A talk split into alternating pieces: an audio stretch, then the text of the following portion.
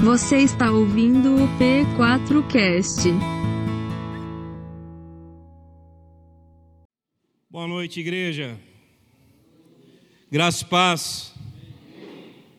Amém. Desde já abra sua Bíblia no Evangelho de Mateus, capítulo de número 11. Nós leremos do verso 12 ao verso de número 19.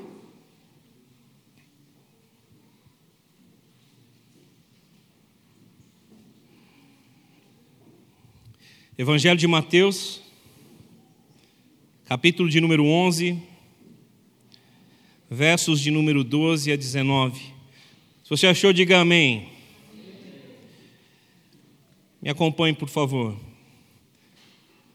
Desde os dias de João Batista até agora, o reino dos céus é tomado à força, e os que usam de força se apoderam dele.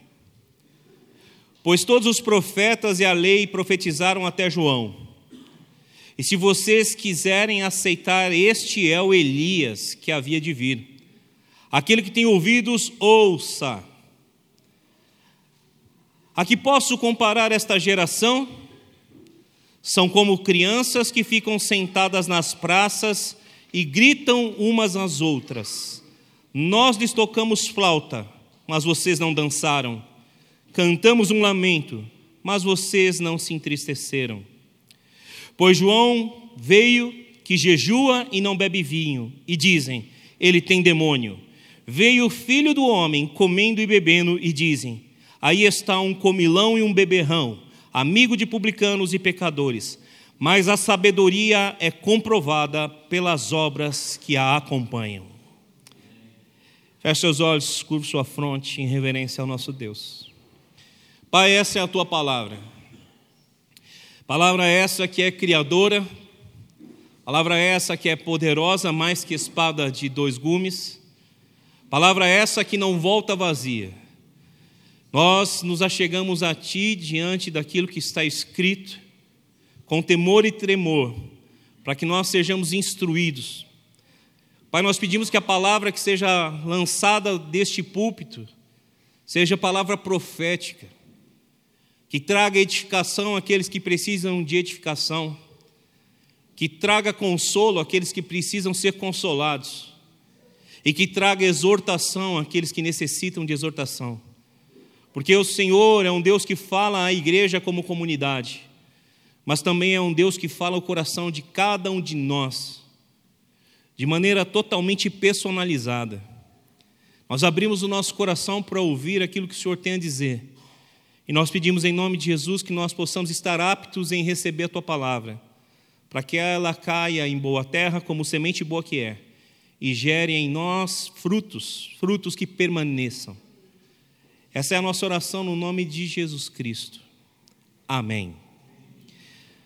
Nos últimos domingos, nos quais eu preguei aqui na igreja, eu falei sobre propósito.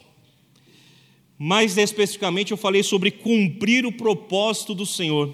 Amém? Se você esteve aqui, você ouviu sobre isso, se assistiu no YouTube, você também ouviu sobre isso. Se esteve ali visitando o nosso P4Cast, você também ouviu sobre isso. Ou seja, quem quis ouvir, ouviu. Quem tem ouvidos, que ouça. Assim é a palavra do Senhor. Quando ela é pregada, o que nós temos que fazer é ouvi-la e, além de ouvi-la, praticá-la. Amém? Se queremos um fim bom para as nossas vidas, não basta apenas ouvir, nós precisamos praticar, porque foi Jesus quem disse que aquele que ouve Suas palavras e pratica é aquele que é prudente, que está alicerçando sua casa, ou seja, sua vida, na rocha. Vêm as chuvas, transbordam os rios, sopram os ventos que são os problemas da vida e dão contra a casa que é a sua vida, a minha vida, a nossa vida. E a casa permanece em pé. Por que permanece em pé? Porque nós não apenas somos ouvintes, mas praticantes da Escritura Sagrada. Amém? Então você tem recebido esse conteúdo aqui. E dentre as várias coisas que eu apontei essa semana, a última que preguei, o que se destacou bastante no meu coração foi a resposta de Maria aquele que era o plano e o propósito de Deus para a sua vida, trazido pelo anjo. E qual era o propósito de Deus para a vida de Maria? Ser a mãe do Filho de Deus. Maria não questionou se isso era possível ou não, porque Deus é o Deus de todos os impossíveis. Amém? Maria simplesmente perguntou como esse propósito vai ser cumprido se eu sou virgem. O que nós precisamos aprender e entender com a vida de Maria e com aquilo que Deus tem nos falado a respeito de propósito, e principalmente quando nós falamos do propósito de Deus para as nossas vidas, não é perguntar se vai acontecer ou não, é apenas tentar entender o como e nos disponibilizarmos a cumprir exatamente aquilo que Deus quer que nós venhamos a cumprir sobre esse como os planos dele para a nossa vida vão se cumprir. Você crê, diga amém. A Bíblia fala que aquilo que é plano de Deus para a nossa vida é mais alto, é maior do que o nosso próprio plano. Você crê nisso? Sim ou não? Amém? A Bíblia também diz que os pensamentos de Deus são mais altos que os nossos. Você crê nisso? A Bíblia diz que Ele é que sabe os planos que tem para as nossas vidas planos de nos fazer prosperar e não nos causar dano, planos de nos dar esperança e futuro. Você crê? Ele tem planos para você e para mim. Enquanto andarmos, peregrinarmos por essa terra, nós precisamos entender o como os planos de Deus serão cumpridos em nós e através de nós. Deixa eu te fazer uma pergunta diante do que tem sido pregado, você tem perguntado a Deus como, Senhor? Você tem orado a Deus como, Senhor?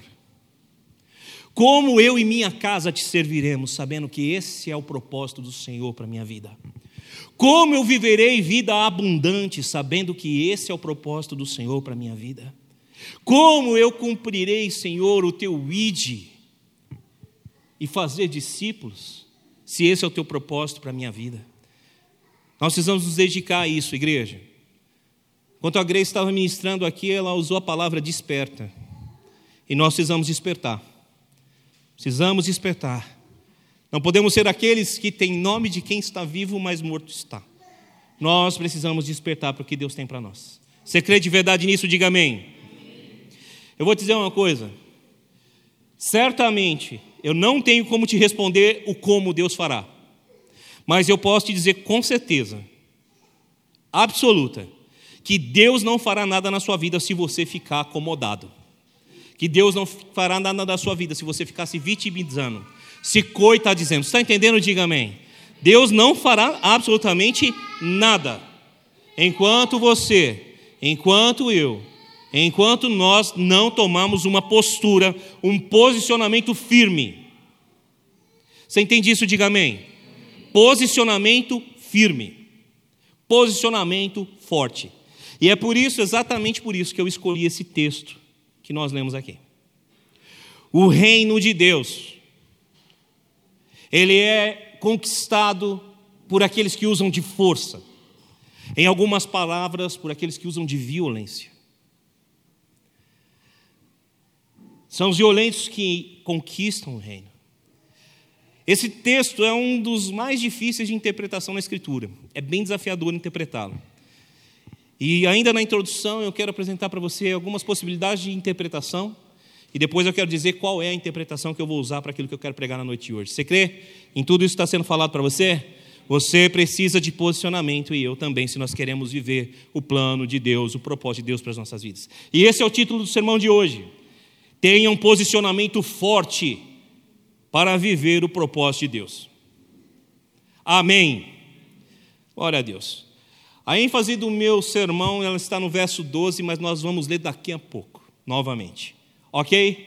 Eu quero que você me acompanhe em alguns raciocínios aqui. Primeiro, alguns pontos sobre o texto que nós lemos.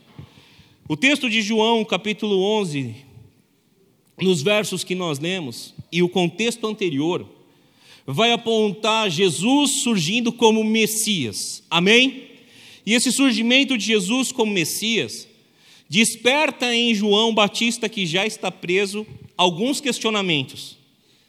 E ele manda alguns discípulos seus perguntarem: de fato é esse que haveria de vir? Esse é o Messias? Por que, que João faz essa pergunta? Por que, que João quer entender se esse é o Messias? Porque dentro da mentalidade de João, o Messias estaria vindo para trazer o juízo, para estabelecer definitivamente o reino de Deus. João, apesar de ser um grande homem, nas mãos do Senhor, Jesus vai dizer aqui que ele era maior do que o profeta, ou do que os profetas. Ele tinha também dúvidas, ele tinha também questões na sua mente. E quando ele olha Jesus, Jesus não está trazendo juízo. O que, que Jesus está fazendo? Ele está anunciando o Evangelho, ele está curando doentes, ele está libertando oprimidos pelo diabo. O que Jesus está fazendo não vai muito de encontro àquilo que João esperava que o Messias viesse a fazer imediatamente. João esperava que o juízo viesse, mas a misericórdia triunfa sobre o juízo. Então, o que nós precisamos entender? João está com questionamentos, e você encontra isso lá dos versos 1 a 6, do contexto anterior ao que nós lemos. E Jesus vai responder os questionamentos de João, dizendo que a obra do Messias não era apenas trazer o juízo, mas que o Messias estava ali para anunciar o ano do jubileu, a bondade do Senhor, a graça de Deus, para pôr em liberdade o cativo, anunciar a restauração da vista dos cegos. Você entende isso? Diga amém. Nós vamos encontrar isso também, a resposta de Jesus dentro desse contexto. Jesus ele cita juntamente os textos de Isaías 35, 5 a 6 e 61, 1 a 2. Está me acompanhando até aqui? Diga amém. A segunda perspectiva que a gente entende é essa sobre João Batista.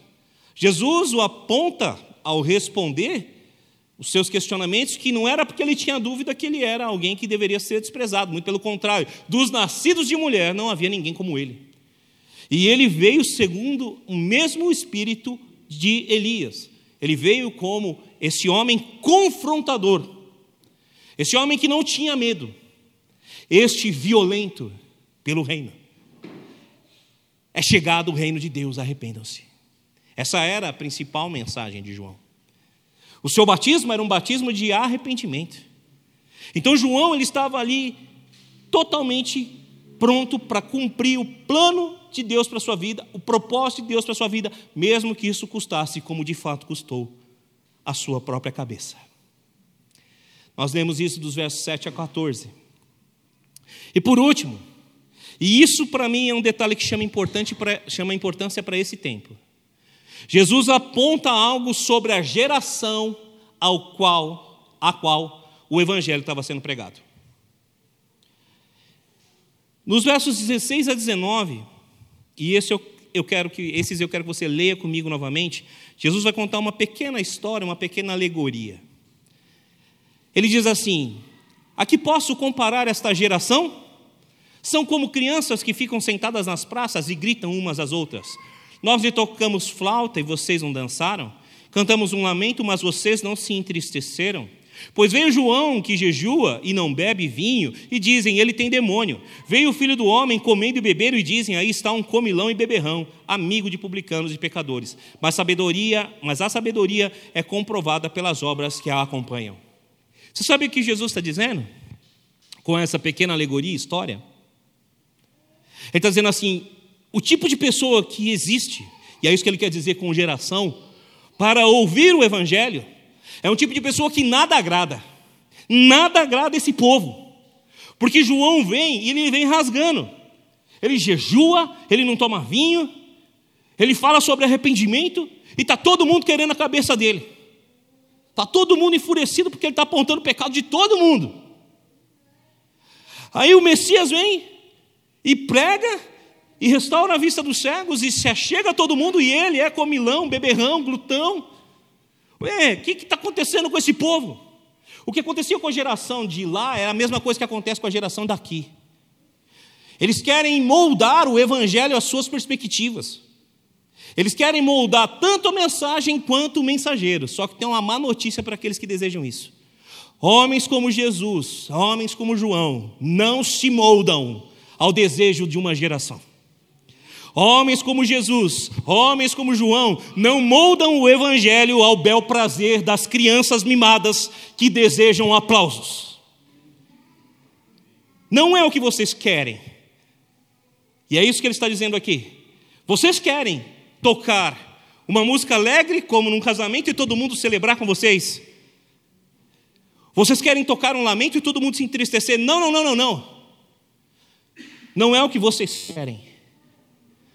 A sabedoria é comprovada por aquilo que se faz.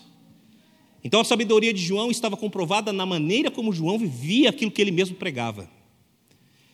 E a sabedoria estava comprovada em Jesus, que vivia aquilo que ele mesmo pregava. Por isso que nós podemos ter a certeza e a convicção absoluta que a fé sem obras é morta. Não adianta falar de algo e viver outro. Está entendendo? Diga amém. A geração daquela época, o tipo de gente daquela época também continua existindo dentro da igreja hoje. E eu vou te dar a segunda péssima notícia da noite.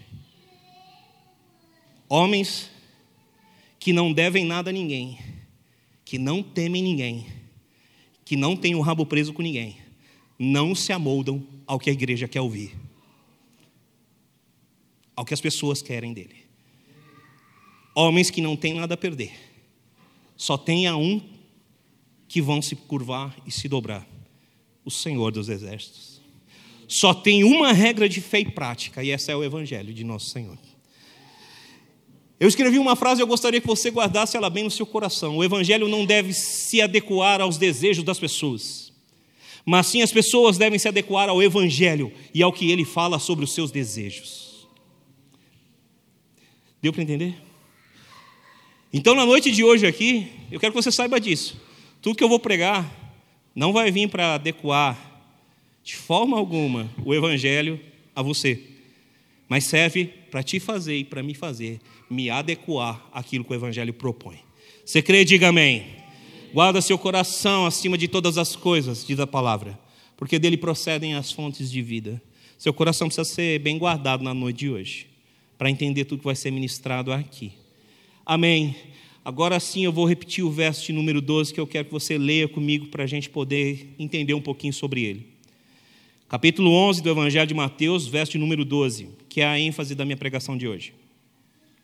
Desde os dias de João até agora, o reino dos céus é tomado à força, e os que usam de força se apoderam dele. Amém? Até aqui só. Sobre o verso, enfatizo novamente. É um dos versos de mais difícil interpretação do Novo Testamento. E por que ele é tão difícil assim? Porque, apesar de estar escrito em português aqui para nós, em termos de tradução, o Novo Testamento é escrito em grego, em grande parte. Amém? Em sua grande maioria esmagadora, apenas algumas citações de aramaico e hebraico, mas 99% talvez do evangelho seja escrito em grego. Isso se deu por conta da facilidade da língua, que seria como o inglês de hoje, né? por tudo aquilo que foi construído por Alexandre o Grande, que antecedeu a ascensão do Império Romano, em termos de cultura dos povos ali do Antigo Oriente Próximo. Enfim, eu não quero detalhar demais isso, tá? Você não está aqui para ter uma aula sobre né, Septuaginta, grego antigo, nada disso. Você está aqui para entender uma coisa. O texto grego ele apresenta um pouquinho de dificuldade para a gente poder entender o que Jesus disse, de verdade. Por quê? Porque quando nós olhamos para esse texto, existe a forma tanto ativa quanto passiva de interpretá-lo. E quando nós entendemos esse texto na forma passiva do grego, o que aparece é um contexto totalmente negativo sobre aquilo que Jesus falou totalmente negativo. O que, que acontece com esse contexto negativo? Se interpretar na voz passiva, o que, que Jesus está dizendo? Violentos homens, como Herodes, tentam tomar o reino de Deus através de atitudes violentas. Deu para entender? Diga amém. Se você interpretar na voz ativa, você tem pelo menos duas possibilidades de interpretação. Então, para não complicar o enredo aqui, porque eu não gosto de complicar, prefiro facilitar. Gosto de ser simples, mas sem ser simplista. Eu vou citar dois estudiosos aqui para dar a base naquilo que eu quero projetar como ideia sobre o texto. Amém? Você sabe o que é isso que eu estou fazendo aqui? Zelo. Zelo pela palavra. Eu podia simplesmente começar a pregar aqui e falar, falar, falar, falar daquilo que eu acho e entendo, sem citar as possibilidades. Mas um pastor, quando sobe na plataforma, no altar, e se posiciona no púlpito, ele tem que entender que as pessoas que o ouvem não querem ouvir aquilo que eles acham, querem ouvir aquilo que Jesus disse. E se o texto tem alguma possibilidade de interpretação que não seja uma interpretação rápida, simples e direta, a gente precisa tentar entender o que Jesus falou. Até aqui tudo bem? Então eu vou falar de dois teólogos hoje, um que tem uma interpretação e outro que tem outra, e dou a base para aquilo que eu creio. Primeiro teólogo, D.A. Carson, ele diz assim: o significado mais natural do texto é o reino dos céus está sujeito à violência, e os que usam de violência o atacam. Neste caso, a oposição violenta que a verdadeira obra de Deus sempre tem despertado, já vista na prisão de João, que em breve também seria vista na rejeição e execução oficial de Jesus. Deu para entender até aqui? Então, segundo esse teólogo, toda essa perspectiva de interpretação está na parte passiva do verbo, do verbo grego e significa totalmente perspectiva negativa daquilo que Jesus falou. Ou seja, o que Jesus está querendo dizer é que tem homens violentos que usam de atitudes violentas para impedir o progresso do reino de Deus. Amém até aqui? Essa é uma possibilidade de interpretação. F. F. Bruce, um outro teólogo, ele vai dizer o seguinte: sua interpretação ela se baseia em vários outros teólogos que estudaram o grego. Ele diz: existe uma interpretação positiva. O reino dos céus é tomado à força, e uma negativa os que usam de força se apoderam dele. Continua F.F. Bruce: os fariseus falaram em produzir o final dos tempos pela força, por meio do jejum, do estudo da lei. Jesus aceitou o pensamento, mas o transformou. É tomado à força. É uma referência à aceitação, preste atenção nisso, de todo o coração, da pregação de João e de Jesus, que incluía, como era prefigurado no batismo de João, o morrer para si mesmo e para o passado, morrer para si mesmo e para o passado, e a nova vida em uma era nova. O reino de Deus está sendo impulsionado para frente com vigor. Essa é a interpretação. Mesmo que homens violentos como Herodes estejam tentando dominá-lo pela força. Deu para entender? Diga amém. Então, F.F. Bruce tem essa outra interpretação, sendo que a primeira parte do que Jesus disse é positiva, é uma igreja que avança, é uma igreja que age, é uma igreja que atinge os seus objetivos, e aqueles que fazem aquilo, eles são forçosos, eles são violentos contra si mesmos, eles jejuam, eles oram, eles se posicionam, eles não têm medo de enfrentar os violentos que se levantam contra o reino de Deus. E quando nós olhamos tanto para a vida de Jesus quanto para a vida de João, é exatamente o que a gente vê. Homens que não tinham medo da morte, não tinham medo dos violentos, tinham compromisso com o reino de Deus, em fazê-lo avançar, custasse o que custasse, doesse a quem doesse. Não estavam nem aí para as crianças que estavam no pátio querendo aplausos. Eles tinham um propósito da parte de Deus e desejavam cumprir esse propósito. Diante disso, eu te pergunto: você tem um propósito da parte de Deus? Se deseja cumpri-lo, eu te conclamo tome uma posição forte. Seja violento. E você vai entender isso dentro do contexto. Então, já fica claro que a posição que eu assumo aqui é a desse teólogo. Existe uma perspectiva positiva. O reino dos céus é tomado pela força. Quando nós fazemos força contra a nossa carne, contra os nossos pensamentos e palavras negativas, contra a nossa mentalidade, que é contra a mentalidade das coisas do reino. E existe uma oposição, e isso é um negativo, que é Satanás, o nosso inimigo, tentando impedir o avanço do reino de Deus. Você entendeu isso? Diga amém. Glória a Deus. O zelo está completo. E agora eu quero que você comece a trabalhar comigo alguns pontos de vista.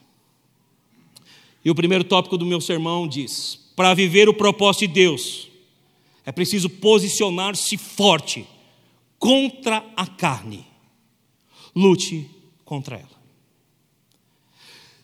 Violência. O reino do Senhor é tomado por aqueles que fazem força, em algumas versões, pelos violentos. Citei uma frase de Bill Johnson semana passada e vou citá-la novamente.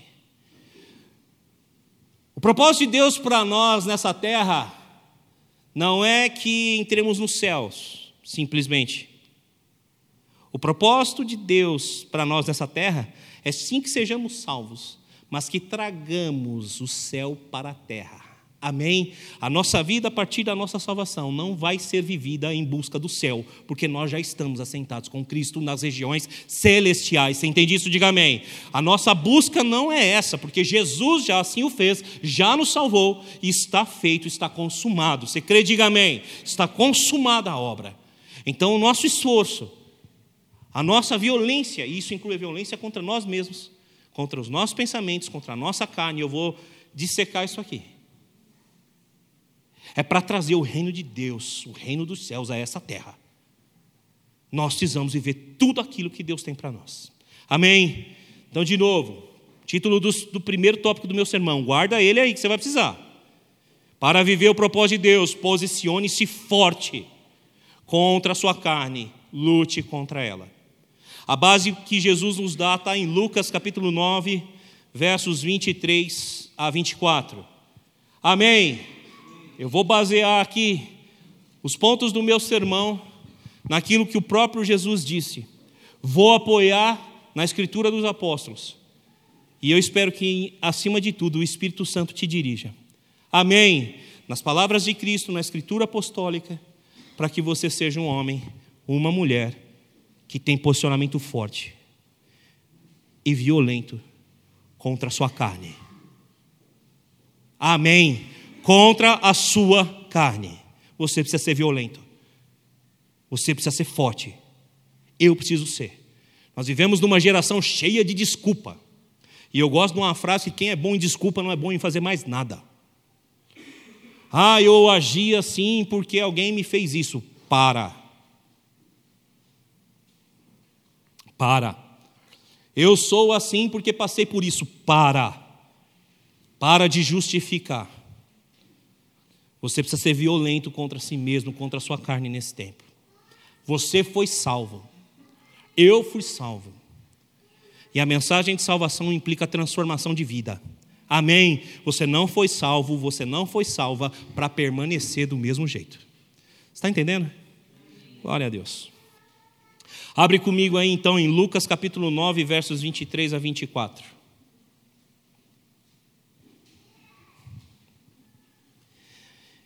Jesus dizia a todos: Se alguém quiser acompanhar-me, negue-se a si mesmo. Tome diariamente a sua cruz e siga-me.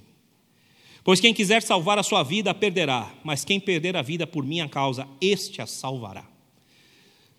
Amém? A luta contra a carne não é nada mais, nada menos do que negar a si mesmo. A cruz, diferentemente do que alguns pensam, não é simplesmente um símbolo de ressurreição de Cristo, a cruz vazia. A cruz é um símbolo de tortura e morte. E é isso que Jesus está querendo dizer aqui. Você quer me seguir? Então você tem que entender uma coisa: você vai se torturar. Você vai matar a sua carne. Porque quem quer viver vai perder vida. Está entendendo? Diga amém. Esse é o evangelho do reino de Deus. Não é o evangelho centrado no homem e nos seus desejos. É um evangelho centrado em Cristo e em Sua palavra. E foi Ele quem disse: Você quer me seguir? Você quer ser meu discípulo? Então te prepara, porque você vai para um lugar de tortura e morte da sua carne. Porque quem quiser ganhar sua vida vai perder sua vida. Amém. E bendito seja Deus, nós não fazemos isso sozinhos. Nós tomamos a decisão de negar a nós mesmos, mas nós temos a ajuda do Espírito Santo. E agora eu apoio a minha perspectiva na carta do apóstolo Paulo aos Gálatas, no capítulo de número 5, versos 13 a 26. Me acompanhe, por favor. Gálatas, capítulo 5, versos 13 a 26.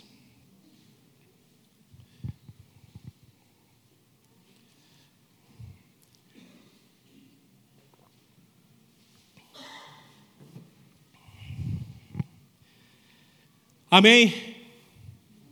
Irmãos, vocês foram chamados à liberdade, mas não usem a liberdade para dar ocasião à vontade da carne. Ao contrário, sirvam uns aos outros, mediante o amor. Toda a lei se resume num só mandamento: ame o seu próximo como a si mesmo. Mas se vocês se mordem e se devoram uns aos outros, cuidado para não se destruírem mutuamente. Por isso digo: vivam pelo Espírito, e de modo nenhum satisfarão os desejos da carne. Pois a carne deseja o que é contrário ao Espírito, e o Espírito o que é contrário à carne. Eles estão em conflito um com o outro, de modo que vocês não fazem o que desejam. Mas se vocês são guiados pelo Espírito, não estão debaixo da lei.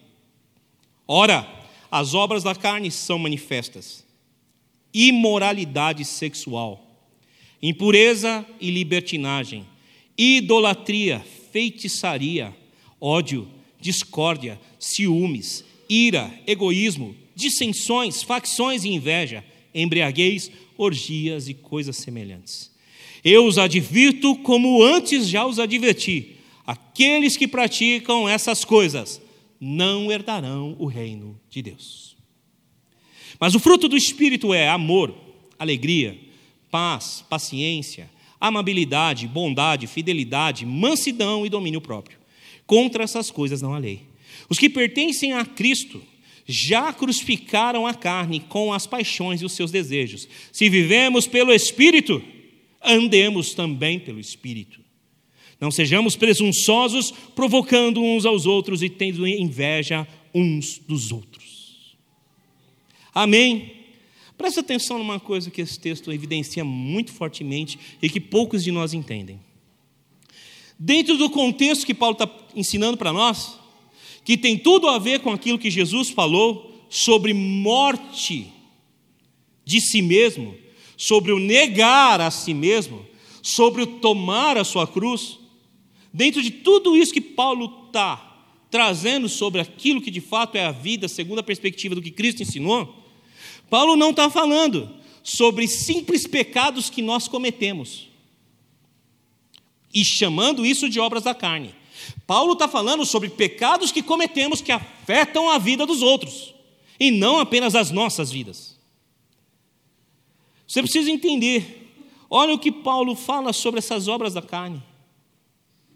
Que aqueles que já estão crucificados com Cristo não devem de forma alguma que aqueles que estão em Cristo viver sobre essas práticas. Você concorda com isso? Diga amém. Agora eu vou te dizer de todo o coração, igreja. 90% talvez mais da igreja de Cristo. Entenda isso aqui. E não pratique a imoralidade sexual contida aqui. Ah, isso não é para mim, pastor, eu estou fora de orgia. Não, isso é para mim, pastor, eu só faço sexo dentro do casamento. Não, isso não é para mim, pastor. Isso não é para você? E o ódio?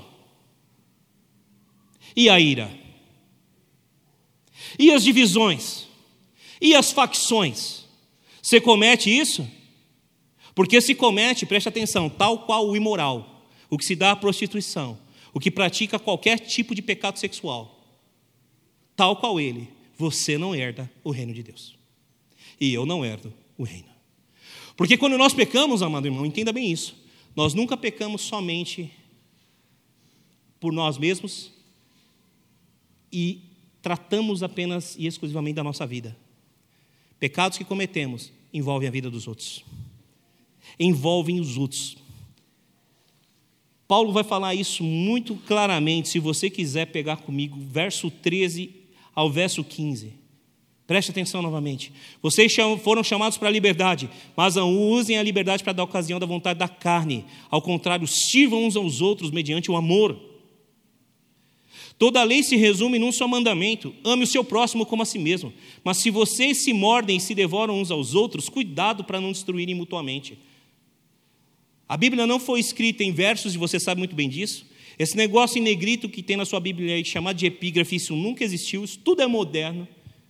Muitas das coisas que a gente tem na Bíblia de hoje vêm nos últimos 500 ou 200 anos. Agora o texto está aí. E quando Paulo entra para falar dos, dos, desejos da carne, do fruto do espírito, Paulo entra dentro de um contexto que ele mesmo está falando de coisas que nós fazemos que afetam a vida dos nossos irmãos. Não, pastor, eu me prostituo, eu me deito com a prostituta, isso não afeta a vida de ninguém, é só a minha vida. Não, afeta a vida dela, porque ela não é um objeto. Mas você, como cristão, a trata como tal. Não, pastor, mas eu só vejo pornografia. Bom, provavelmente a filha de alguém está na pornografia e o filho de alguém está na pornografia.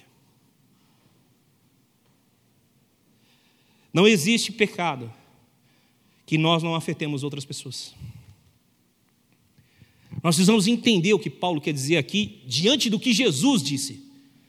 Jesus não disse negue os outros, Jesus disse negue a si mesmo. Você quer viver o plano e o propósito de Deus, você tem que ser violento contra si mesmo. Você tem que praticar força contra si mesmo. Porque nós temos que parar com a hipocrisia de achar que os pecados sexuais que as pessoas cometem são piores do que o ódio que nós sentimos no nosso coração, do que a mentira que nós falamos aos outros são piores do que os pensamentos que nós temos. Preste atenção, a Bíblia diz: porque todos pecaram e destituídos estão da glória de Deus. Quando Paulo escreve essa lista aqui, e eu fiz questão de separar, ele trata pelo menos de quatro perspectivas de pecado aqui. A primeira, os sexuais, que envolve a imoralidade sexual, a impureza, a libertinagem e as orgias. A segunda, os pecados espirituais, que envolve a idolatria e a feitiçaria. Não, pastor, mas eu não sou idólatra, não. Eu não tenho nenhuma imagem de santo na minha casa. Mas idolatra o seu pastor. Achando que ele é infalível. Mas idolatra a sua esposa, achando que ela deve ser mais honrada do que a palavra de Deus. Idolatra o seu marido, achando que ele deve ser mais cuidado do que a própria palavra. Idolatra os seus filhos ao ponto de permitir certas práticas debaixo do seu nariz e achar que não tem que corrigir. Cuidado com a idolatria, porque idolatria não é só fazer imagem, viu? Tem muita idolatria que não tem nada a ver com imagem. O problema não é nós assumirmos posições contra o pecado. O problema é a maneira como nós assumimos posições contra o pecado. Jesus foi jogado em uma situação extremamente difícil, em que ou ele rompia com a lei mosaica, liberando uma mulher pega em flagrante adultério de apedrejamento, ou ele rompia com aquilo que ele estava oferecendo de graça. Jesus pega uma pessoa acusada de prática de imoralidade sexual, como adultério, e diz assim: quem não tem pecado, que atire a primeira pedra. Jesus a livra da condenação que ela iria sofrer. Mas em momento algum, Jesus diz para ela: pode continuar a viver do jeito que está, porque está tudo certo. Ele diz: agora vá e não peques mais. O grande problema não é confrontar pecado. O grande problema é que nós confrontamos pecado sendo nós pecadores incorrigíveis, com ódio no coração, muitas vezes, com raiva no coração, muitas vezes, nós vamos confrontar os outros. Então nós não deveríamos fazer isso. De novo, o grande problema não é confrontar o pecado, é como. Então, primeiro se santifique, seja um homem de verdade na sua casa, seja uma mulher de verdade na sua casa. Se santificou, é exemplo, aí você corrige o pecado. Com o mesmo amor que Jesus corrigiu. Ou confrontou. Agora, enquanto você não fizer isso, você só tem um jeito de confrontar pecado. Peça ao Espírito do Senhor. Pai, convence o meu marido por meio do poder da ação do Espírito Santo, do pecado, da justiça e do juízo. Pai, convence a minha filha do pecado, da justiça e do juízo por meio do Espírito Santo, porque enquanto você não for um homem e uma mulher que vive como Jesus viveu e deixa para trás os seus pecados, nem autoridade para confrontar os outros você tem. Por isso que ninguém pôde jogar pedra nela, porque todos tinham pecado. Nós precisamos ter a coragem de olhar para dentro de nós mesmos e sermos violentos contra nós mesmos. E parar de achar que nós temos algum tipo de autoridade que nunca nos foi dada.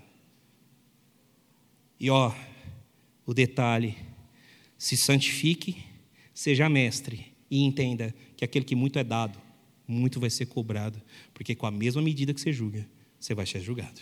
Está entendendo? Diga amém. É violência contra si mesmo esse negócio o reino de Deus e aqueles que querem trazê-lo a essa terra vão precisar tomar uma posição contra os desejos da carne. Não para nos pecados sexuais e não para nos pecados espirituais, como idolatria e feitiçaria. Paulo cita ainda aqueles pecados que têm origem em sentimentos e emoções: ódio, discórdia, ciúmes, ira, egoísmo, dissensão, facção e inveja. Minha esposa Diz a minha filha: Você não vai ao shopping, porque você não fez aquilo que eu havia lhe pedido para fazer. Minha filha, muito esperta, chega para mim e diz: Pai, mamãe não quer deixar eu ir no shopping. Olha, eu não lavei a louça porque eu estava cansada, estudei para caramba. Ela sabe como me manipular. E aí eu vou para a mamãe e digo assim: por que ela não vai ao shopping? Não, porque ela não fez isso, não fez aquilo. Eu falo: eu sou o homem dessa casa.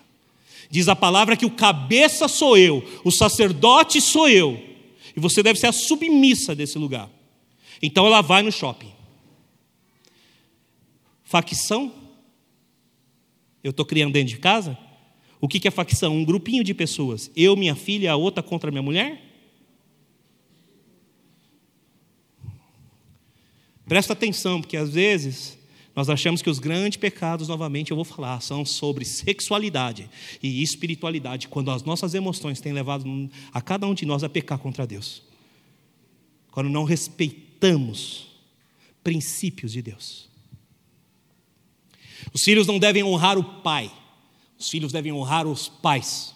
E se ela deu uma ordem, e eu quiser mover essa ordem, eu preciso trabalhar o coração dela primeiro. Eu preciso entender o que passou no coração dela.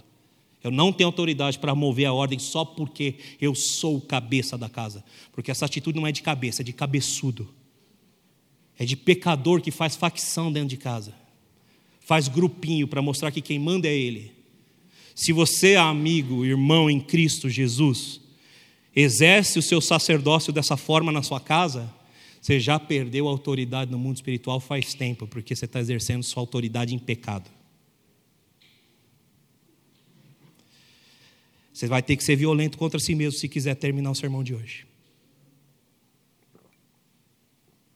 Na semana eu conversei com o Nivaldo e com a Magda eu falei, Deus, orem por mim, me ajudem.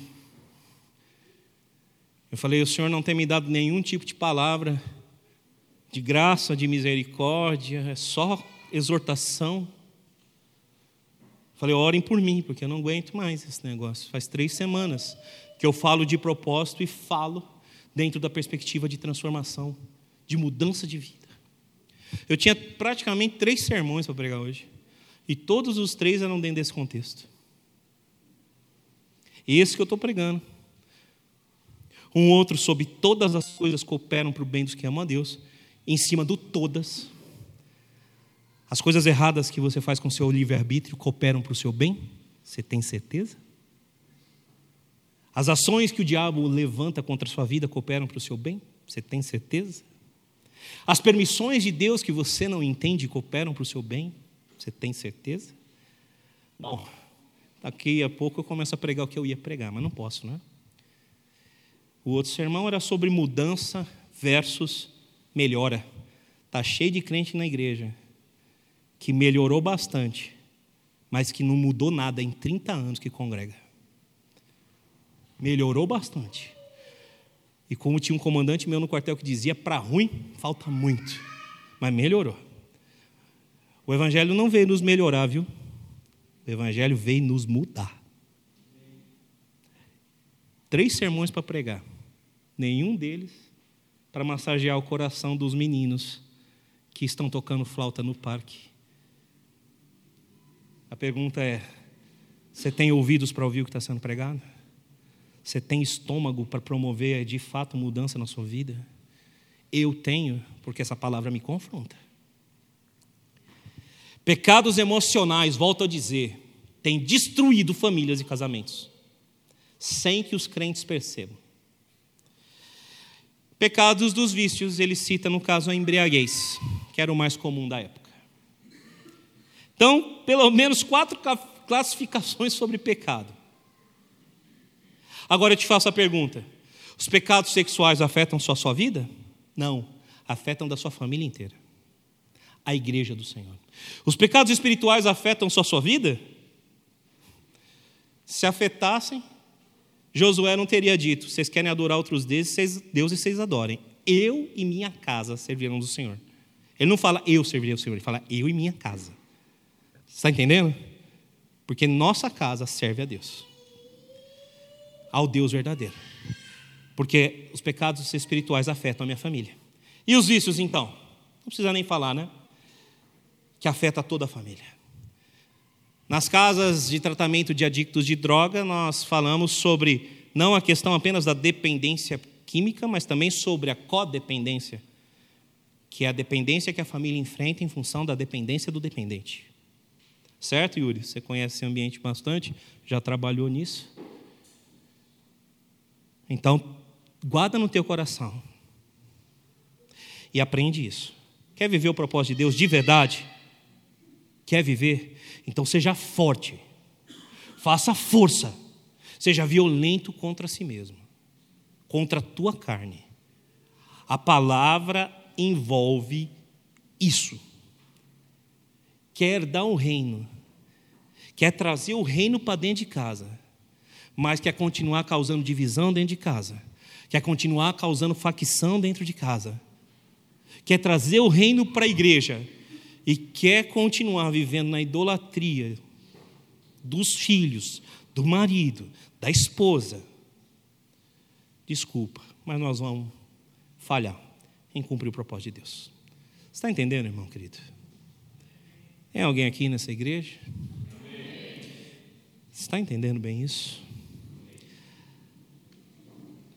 Cuidado ao achar que só a imoralidade sexual é um pecado que Deus abomina.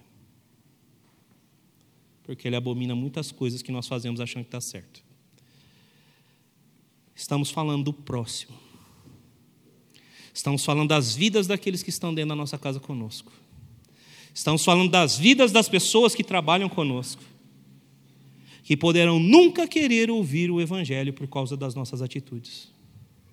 Está assim de filhos de pastores e ministros que não querem saber da igreja, por conta da maneira como seus pais vivem dentro de casa. Está assim de gente afastada, porque tem homem e mulher que se diz de Deus, mas não é violento contra a própria carne. Não esforça em colocar a carne sob rédea curta. Está entendendo, irmão querido? Quer viver o propósito de Deus? Tenha uma atitude forte. E Paulo vai dizer qual é essa atitude no capítulo 6, os versos 1 a 10 de Gálatas, que eu vou fazer questão de ler com você. Verso 6, capítulo 6, versos 1 a 10. Irmãos, se alguém for surpreendido em algum pecado, vocês que são espirituais deverão restaurá-lo com mansidão Cuide-se, porém, cada um, para que também não seja tentado. Ou seja, você vai restaurar os outros, presta atenção que você pode cair também. Verso 2: Levem os fardos pesados uns dos outros, e assim vocês cumprirão a lei de Cristo. Se alguém se considera alguma coisa, não sendo nada, engana-se a si mesmo. Cada um examine os próprios atos, e então poderá orgulhar-se de si mesmo, sem se comparar com ninguém pois cada um deverá levar em conta sua própria carga. O que está sendo instruído na palavra, partilhe todas as coisas boas com aquele que o instruiu. Não se deixe enganar. De Deus não se zomba, pois o que o homem semear, isso também colherá.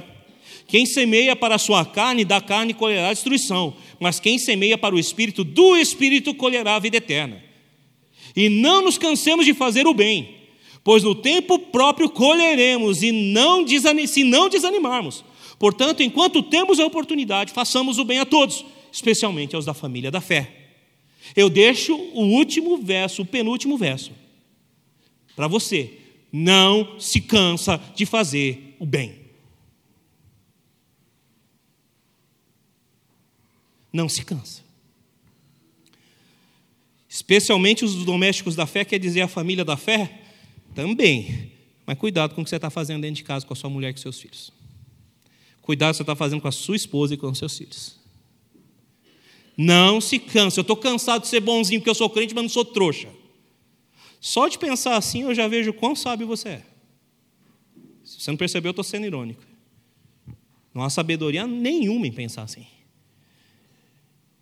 Louvor que mais toca na minha casa é aquele que quem me viu passar na prova e não me ajudou, quando eu ver minha vitória que vai ter sabor de mel, vai, vai ver só o que vai acontecer. Se converte, irmão.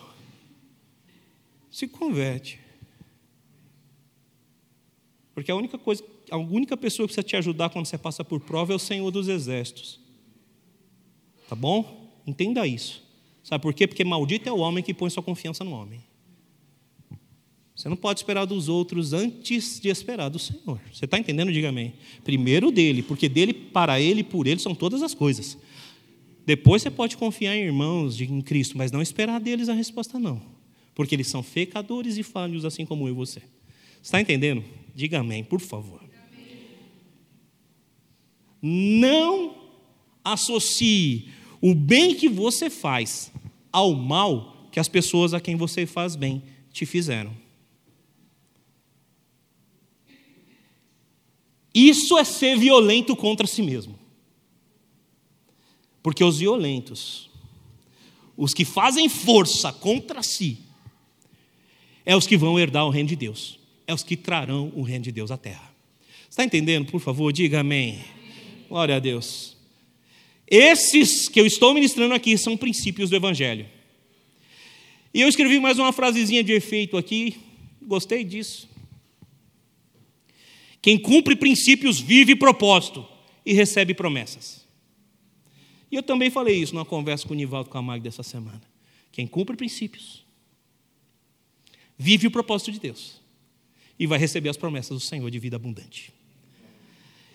E eu citando isso, alguma outra pessoa que eu também conversei sobre isso, falaram para mim assim: o pastor Luciano Subirá disse esses dias: quem quebra princípios, os princípios o quebram.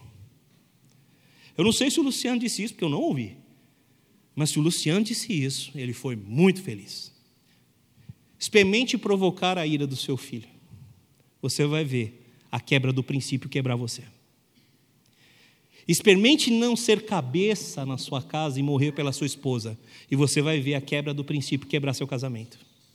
Experimente não ser submissa ao seu marido, não dê atenção e ouvidos a ele, que você vai ver a quebra do princípio quebrar você. Experimente. Experimente. Se achar espiritual, mas viver na prática da obra da carne. E você vai ver o princípio quebrar você. Agora, quer viver o princípio? Saiba que você vai ter poder para cumprir o propósito. Porque ele opera em nós, tanto o querer, que é o propósito, quanto o realizar, que é a capacidade para realizar o propósito. E nós fazemos isso por meio dos princípios dele para a nossa vida. Você entende? Diga amém. Paulo sintetiza isso no verso 25, onde ele diz, do capítulo 5: Se você vive pelo Espírito, ande também pelo Espírito. Você não vive pelo Espírito Santo? Amém? Ele não habita você? Então, se ele vive em você, se ele habita em você, e se você vive por meio dele, ande também como o Espírito Santo andaria. Ande como Jesus andaria. Porque se alguém diz que está nele, este que diz que está nele deve andar como ele andou. E isso é violência contra si mesmo. Amém, querido? Dói, né? Dói. lembro de outro louvor da época. Então louve. Está sofrendo, louve. Está chorando, louve. Não importa, louve. Está doendo aí, irmão? Louva. Se posiciona como homem de Deus. Porque toda pregação que está vindo na noite de hoje para você, que é uma exortação para fustigar você e a mim, como vara, o Pai nos corrige hoje. Mas a correção do Senhor é um ato de demonstração da Sua misericórdia para nós. É um ato de nos convidar a sermos cristãos de verdade e não um bando de gente vazia que congrega dentro de uma igreja. Você crê nisso de verdade? Segundo tópico do meu sermão. Para viver o propósito de Deus, você precisa se posicionar de maneira forte e violenta contra seus pensamentos e a sua mentalidade. Abra a Bíblia, por favor baseando em Jesus novamente. Mateus capítulo 5, verso 27 a 28. Tem um monte de cristão que eu acho que se pudesse escolher arrancar algum texto da Bíblia seriam esses. Porque Jesus aqui ele confronta toda a religiosidade e a mentalidade religiosa de cada um de nós. Preste atenção no que Jesus vai falar sobre o adultério. Evangelho de Mateus, capítulo 5, versos 27 e 28. Vocês ouviram o que foi dito: não adulterarás. Deixa eu parar para observar uma coisa com vocês. O que é mentalidade? Mentalidade é algo formado a partir de experiências que cada um de nós tem, amém? Por meio daquilo que nós fazemos, com informações e formações que nós vamos tendo ao longo da vida. Você entendeu o que é mentalidade? Então a mentalidade daquele povo é: adultério é quando eu saio com uma mulher casada e tenho relações com ela. Adultério é quando eu saio com um homem casado e tenho relações com ele. Então, adultério é isso. Está entendendo? Diga amém. Essa é a mentalidade do judeu. Essa é a mentalidade do religioso. É aí Jesus vem e confronta isso no verso número 28. Mas eu lhes digo: qualquer que olhar para uma mulher para desejá-la, já cometeu adultério com ela em seu coração. Jesus não veio revogar a lei.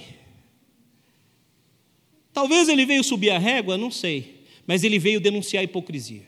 Isso eu sei. Ele veio denunciar a mentalidade religiosa. Sabe por quê? Porque o religioso, ele é assim.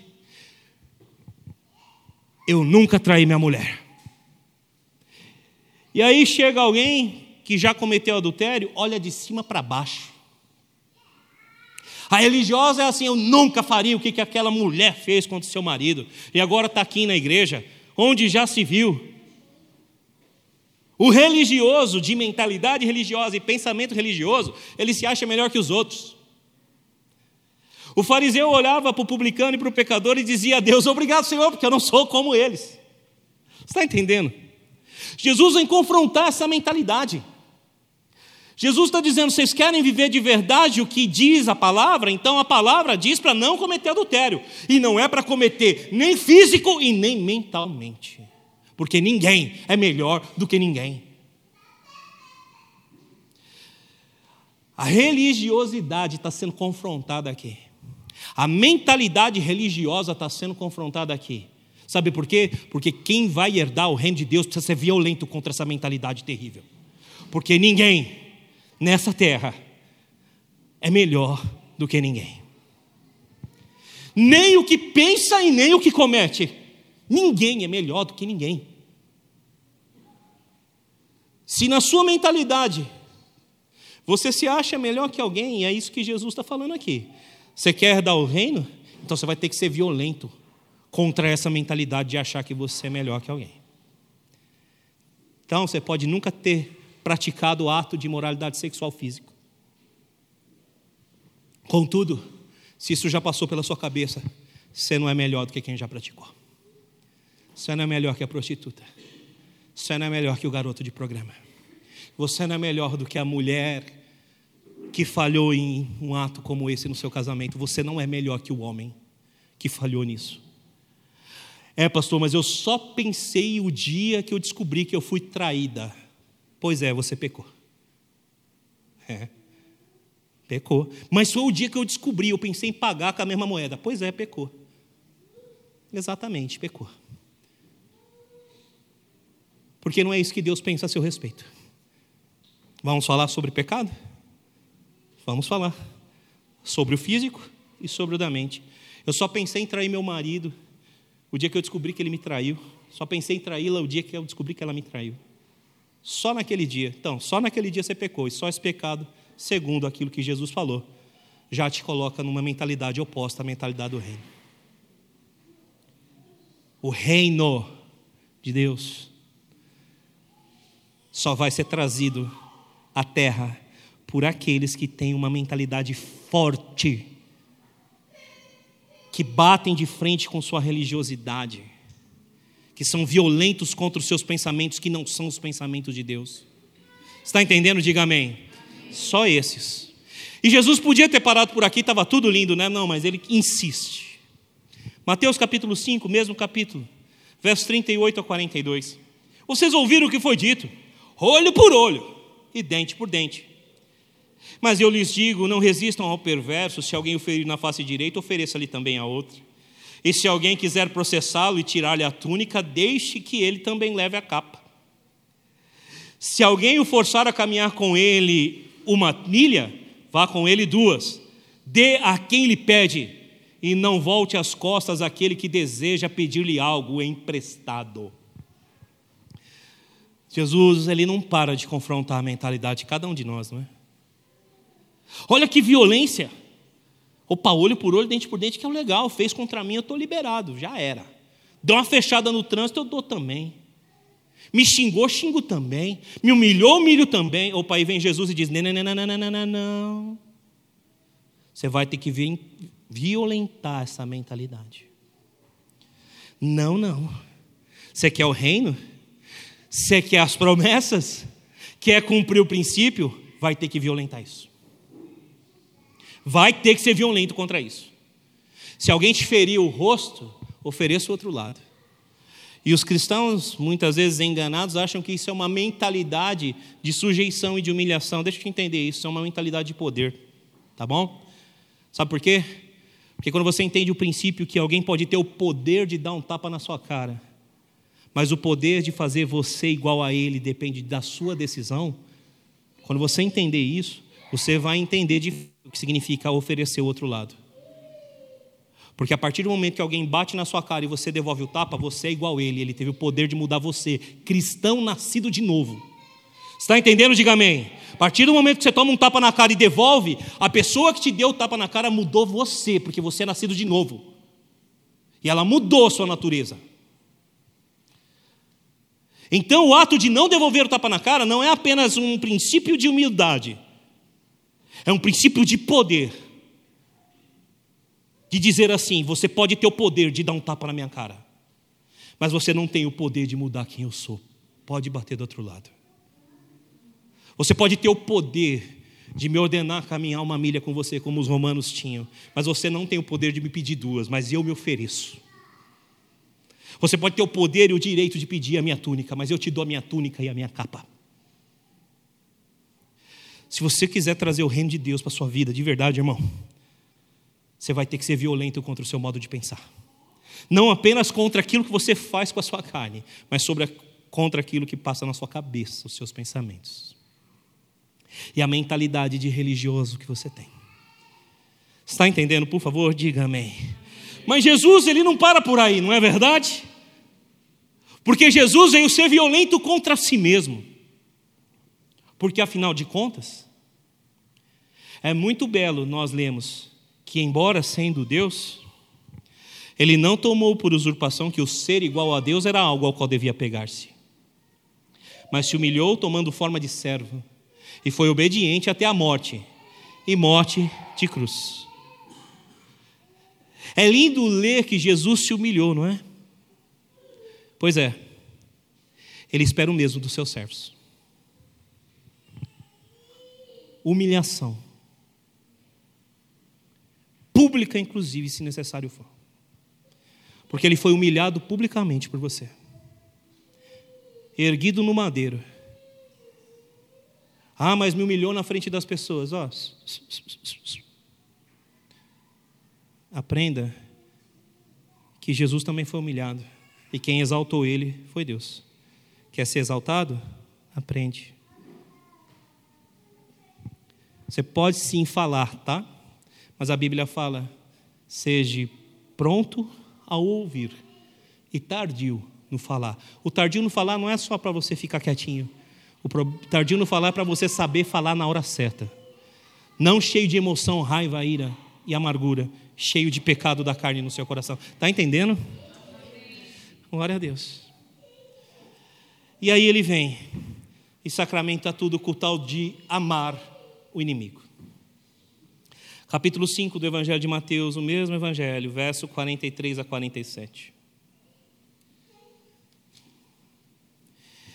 Vocês ouviram o que foi dito: ame o seu próximo e odeie o seu inimigo. Mas eu lhes digo: amem os seus inimigos e orem por aqueles que os perseguem, para que vocês venham a ser filhos de seu Pai que está nos céus. Porque ele fez raiar o sol sobre os maus e os bons, e derrama chuva sobre justos e injustos. Se vocês amarem aqueles que os amam, que recompensa vocês receberão? Até os publicanos fazem isso. E se saudarem apenas os irmãos, o que estarão fazendo demais? Até os pagãos fazem isso. Portanto, sejam perfeitos, como o perfeito é o Pai Celestial de vocês. Quer ser perfeito? Vai ter que violentar a tua religiosidade. Quer ser como Jesus manda ser? Vai ter que violentar os teus pensamentos, vai ter que fazer força contra eles. Vai ter. Pastor, mas eu não quero. Posso dar um conselho para você? Se você não quer, talvez você precise procurar outra fé que não a fé cristã. Porque a fé cristã está baseada no que Cristo nos mandou fazer. E Ele nos mandou ser perfeito, como Ele foi. Ah, pastor, mas eu não vou alcançar a perfeição. Parabéns, você aprendeu uma verdade, mas isso não significa que você não tem que buscar. Você tem que buscar e eu também. Amém. Se posicione. Eu podia ir além aqui, mas o meu tempo já está indo e eu não quero deixar de ministrar no final. Posicione-se com força e violência contra você mesmo, irmão. Contra as obras da carne, contra o modo de pensar, as mentalidades. Terceiro e penúltimo tópico do meu sermão. Para viver o propósito de Deus, posicione-se de maneira forte contra as suas palavras más e negativas. Tiago, é possível você vir ministrar comigo? Abra sua Bíblia em Marcos, capítulo 11, versos 23 a 24.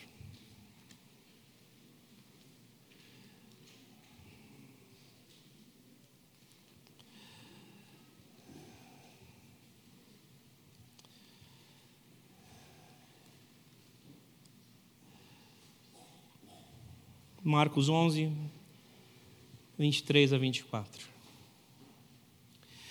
Ministra para mim aquela música do Deigma Marx. Que eu diminua e ele cresça. Que ele apareça e eu me constranja. Nós precisamos de mais de Deus na nossa vida e menos de nós. Nós precisamos mais do Espírito Santo nos guiando e menos de nós. Nós precisamos de mais do fruto do Espírito Santo sendo ministrado na nossa vida e menos de nós mesmos. Compra os princípios. Viva o propósito e receba as promessas. E um dos grandes princípios que a gente precisa entender tem, tem relação com a nossa fé. Um dos grandes princípios que nós temos que entender é que nós temos que fazer declarações proféticas sobre a nossa casa. Nós temos que declarar aos montes que saiam. Nós temos que declarar ao inferno que maior é o que está em nós do que aquele que está no mundo. Nós temos que declarar que nós e as nossas casas serviremos ao Senhor. E para isso nós precisamos ser violentos contra as nossas próprias palavras negativas dentro da nossa casa. Porque nós dizemos a respeito dos nossos filhos, isso nunca vai mudar. Nós dizemos a respeito da nossa vida financeira, isso não acaba nunca, parece que nunca vai ter fim. Mas não foi nada disso que o mestre ensinou para nós. O capítulo 11 do Evangelho de Marcos, dos versos 23 a 24, aponta o que Jesus espera que nós façamos com a nossa boca. Respondeu Jesus: Tenham fé em Deus. Eu lhes asseguro que se alguém disser a este monte, levante-se e atire-se no mar, e não duvidar em seu coração, mas crer que acontecerá o que diz, assim lhe será feito. Portanto, eu lhes digo: tudo que vocês pedirem em oração, creiam que já receberam, e assim lhe sucederá. Com a boca nós oramos pela conversão dos nossos filhos, e com a mesma boca nós dizemos que eles não têm jeito. Com a boca nós dizemos que esperamos provisão de Deus. E com a mesma boca reclamamos do pouco de comida que tem na nossa mesa, ao invés de sermos gratos.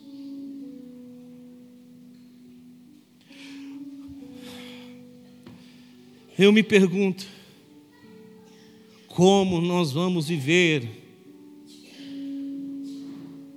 o propósito de Deus? e como nós vamos, de fato, receber as Suas promessas, se nós não formos violentos contra a mentalidade que temos, contra as palavras que falamos, se nós não tivermos uma posição forte contra a nossa própria carne. Eu acho que o que mais dói o coração de um pastor nos dias de hoje é saber que existem pessoas famílias, gente que é de Deus, que tem tudo para voar, que tem tudo para crescer, que tem tudo para prosperar, mas insiste em quebrar os princípios dele. Isso dói o coração. Isso causa no pastor pelo menos naquele que de fato tenta viver o que prega, uma ira santa. A ira que Jesus teve quando ele, com as suas próprias mãos, fez um chicote. E começou a ir para cima dos mercadores que estavam no templo, dizendo: A minha casa será chamada casa de oração.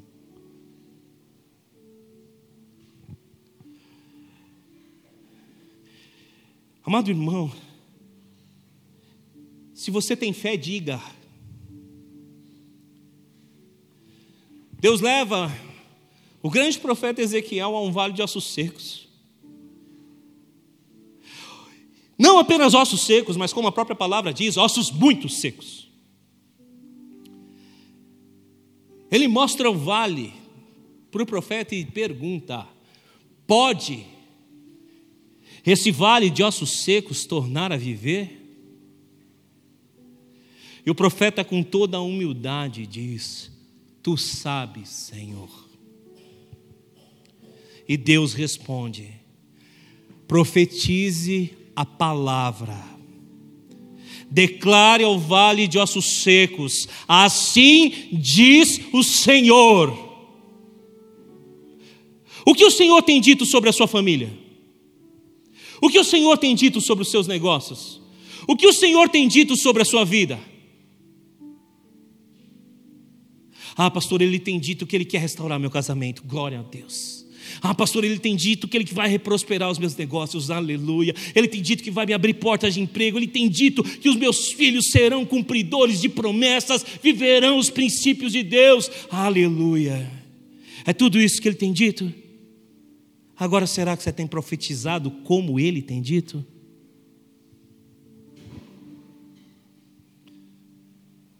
Você tem profetizado o que ele diz? Você tem dito o que ele diz? Pastor, Deus não está dizendo nada. Talvez esse seja um bom sinal para você fechar a boca e não falar mais nada. Porque se ele não está dizendo, não é você quem tem que dizer. Está entendendo, irmão? Eu pergunto: vale a pena entrar por essa porta todo domingo, ouvir a palavra e sair daqui como se nada tivesse sido dito? Alguns teólogos costumaram, nos últimos anos, a rotular um momento da igreja como o momento do ateísmo cristão. O que seria isso? Dizer que Deus existe e viver como se ele não existisse. Você tem vivido assim? Você diz que ele existe, mas vive como se ele não existisse? Porque eu vou dizer uma coisa: se a palavra está cheia de princípios para nós, e nós ousamos a viver conforme a nossa mentalidade e não conforme a mentalidade dos céus, nós estamos dizendo, dizendo que cremos que ele existe, mas vivemos como se ele não existisse.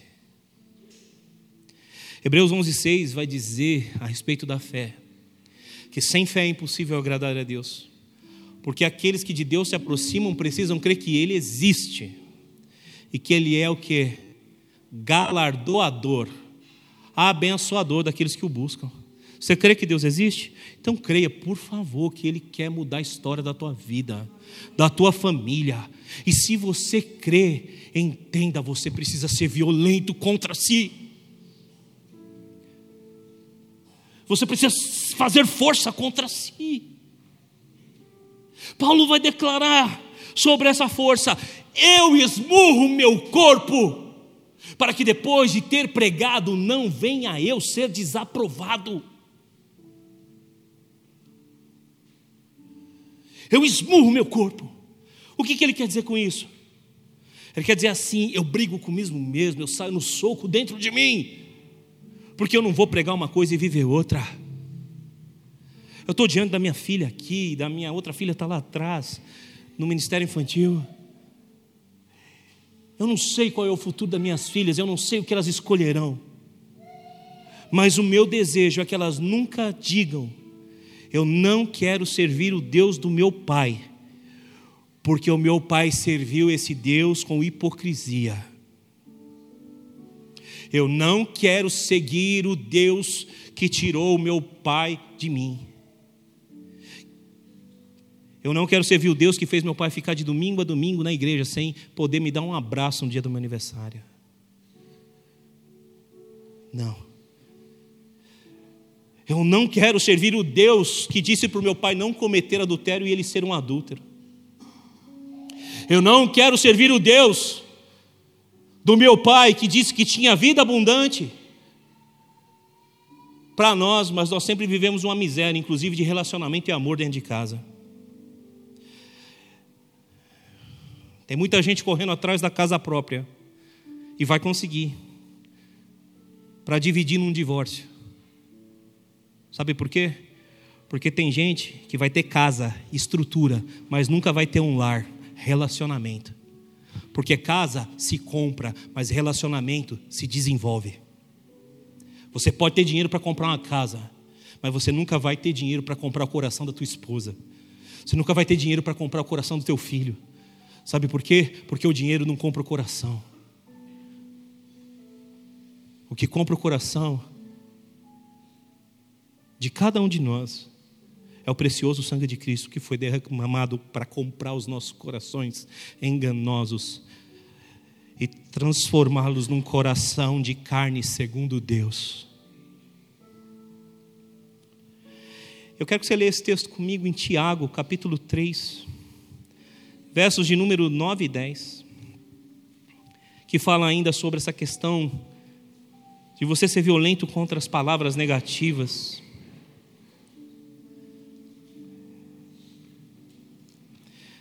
Tiago, capítulo 3, versos 9 e 10.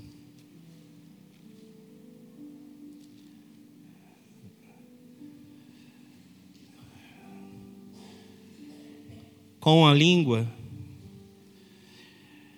bendizemos o Senhor e Pai, e com ela amaldiçoamos os homens feitos à imagem de Deus. Da boca procedem bênção e maldição. Meus irmãos, não pode ser assim. Acaso podem sair água doce e amarga da mesma fonte? Eu li até o verso 11.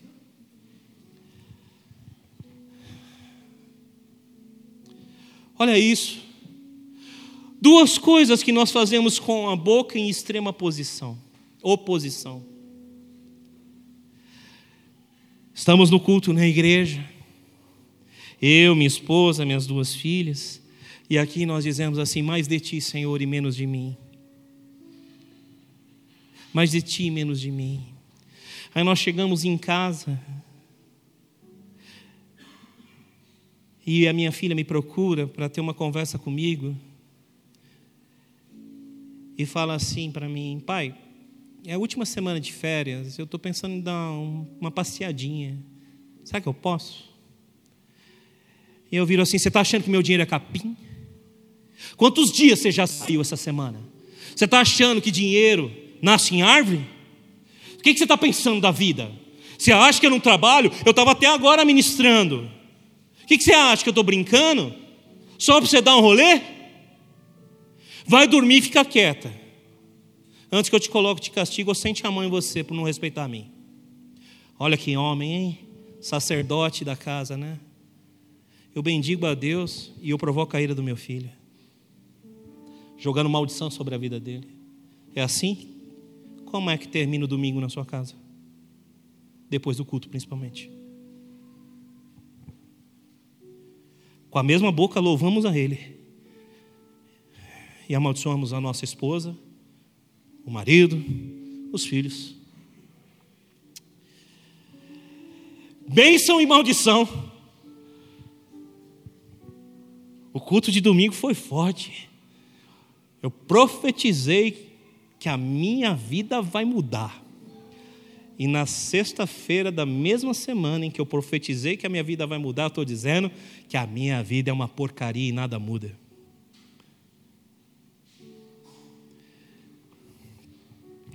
Gostei da minha conversa com o Nivaldo com a Magda, me trouxe muitas ideias para o sermão de hoje.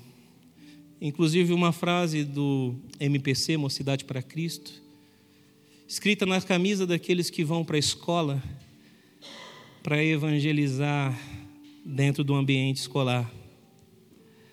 E essa frase diz assim: se você muda, tudo muda. Bênção e maldição da mesma boca? Não pode ser assim. Louvor a Deus e amaldiçoar o homem formado em mais semelhança de Deus? Não pode ser assim. E ó, detalhe, hein? Não está falando do irmão em Cristo, está falando de todo e qualquer ser humano. Tiago fala: amaldiçoamos o homem formado à imagem e semelhança. Não está falando do irmão em Cristo. Está tá falando de todo e qualquer homem. Cuidado que você fala do presidente da república, se você não concorda com os ideais dele. Ô pastor, mas você está pegando pesado. É, quiser pegar leve, já disse, talvez o cristianismo não seja a sua fé. C.S. Lewis disse: que o cristianismo é uma religião para fracos e covardes. O cristianismo é uma fé para aqueles que querem ser violentos. Que querem ter uma posição forte contra si mesmos, contra a sua carne, contra os seus pensamentos, contra as suas palavras, porque vão trazer o reino dos céus à terra, quando assim se posicionarem. Sabe por quê? E aqui eu termino meu sermão porque o que Jesus falou, e segundo a base teológica que eu trouxe aqui, Satanás é o inimigo, viu? E esse vem tentando parar o reino dos céus. Esse é o quarto tópico do meu sermão que eu vou falar muito rapidamente. Tiago capítulo 4, verso 7. Eu vou falar em um verso tudo o que eu preciso. Mesma carta, um verso. Portanto, submetam-se a Deus, resistam ao diabo, e ele fugirá de vós. O diabo faz oposição ao reino, sempre fez. Por isso tentou Jesus. E o que Jesus fez? Nem só de pão o homem viverá. Se submeteu ao princípio de Deus. O diabo, não contente, o tentou novamente dizendo: joga-se do pináculo. E ele disse: Não, eu me submeto a Deus. Não tentarás o Senhor, o seu Deus. O diabo insistente disse: Se prostra de mim, porque todos os reinos são meus, e eu dou a quem quiser. E Jesus se submete a Deus mais uma vez, dizendo: Está escrito: Só ao Senhor, o seu Deus, se dobrarás só a Ele prestará culto. Qual foi o final da história? O diabo foi embora, fugiu. E os anjos vieram e serviram ao Senhor. Deixa eu te dizer uma coisa. Os anjos vieram e serviram ao Senhor num ato sobrenatural de provisão de Deus. Porque Jesus fez resistência ao diabo. Não espere atos sobrenaturais da parte do Senhor e milagres de provisão na sua vida, enquanto você não se sujeitar a Deus. Você quer provisão, você quer milagre, então obedece e se sujeita a Deus. De novo. Quem vive e cumpre os princípios vai receber as promessas de Deus, vai ter capacidade de viver o propósito de Deus. O inimigo sempre fará oposição ao reino, e é por isso que ele luta contra a sua casa, a sua família e a igreja de Cristo. Mas a vitória já é nossa pelo sangue do Cordeiro de Deus. Eu sei que o que eu prego não é fácil nessa igreja. Mas, como eu disse, assim como Jesus e João, eu não estou nem um pouco preocupado em agradar as crianças que tocam flauta. Meu compromisso é com o Evangelho. Meu compromisso é com a palavra. E eu conclamo a você a ter um compromisso também com ela. Porque eu vou viver o propósito de Deus para minha vida, custe o que custar. Doa quem doer. E eu te convido a fazer o mesmo. Seja violento contra si mesmo. Posicione-se de maneira forte contra a sua carne. Destrua as obras da carne. Seja violento contra si mesmo, posicione-se fortemente contra os pensamentos que vêm na sua mente. Seja violento contra as palavras negativas que você tem dito sobre a sua família, sobre a igreja de Cristo, sobre a nação brasileira. E comece a ser um profeta dentro da sua casa. Por quê? Quem cumpre princípios, vive propósito e recebe as promessas. Que Deus te abençoe em nome de Jesus. Se coloque em pé. Para mais informações, acesse www.igrejaprojeto4.com.br.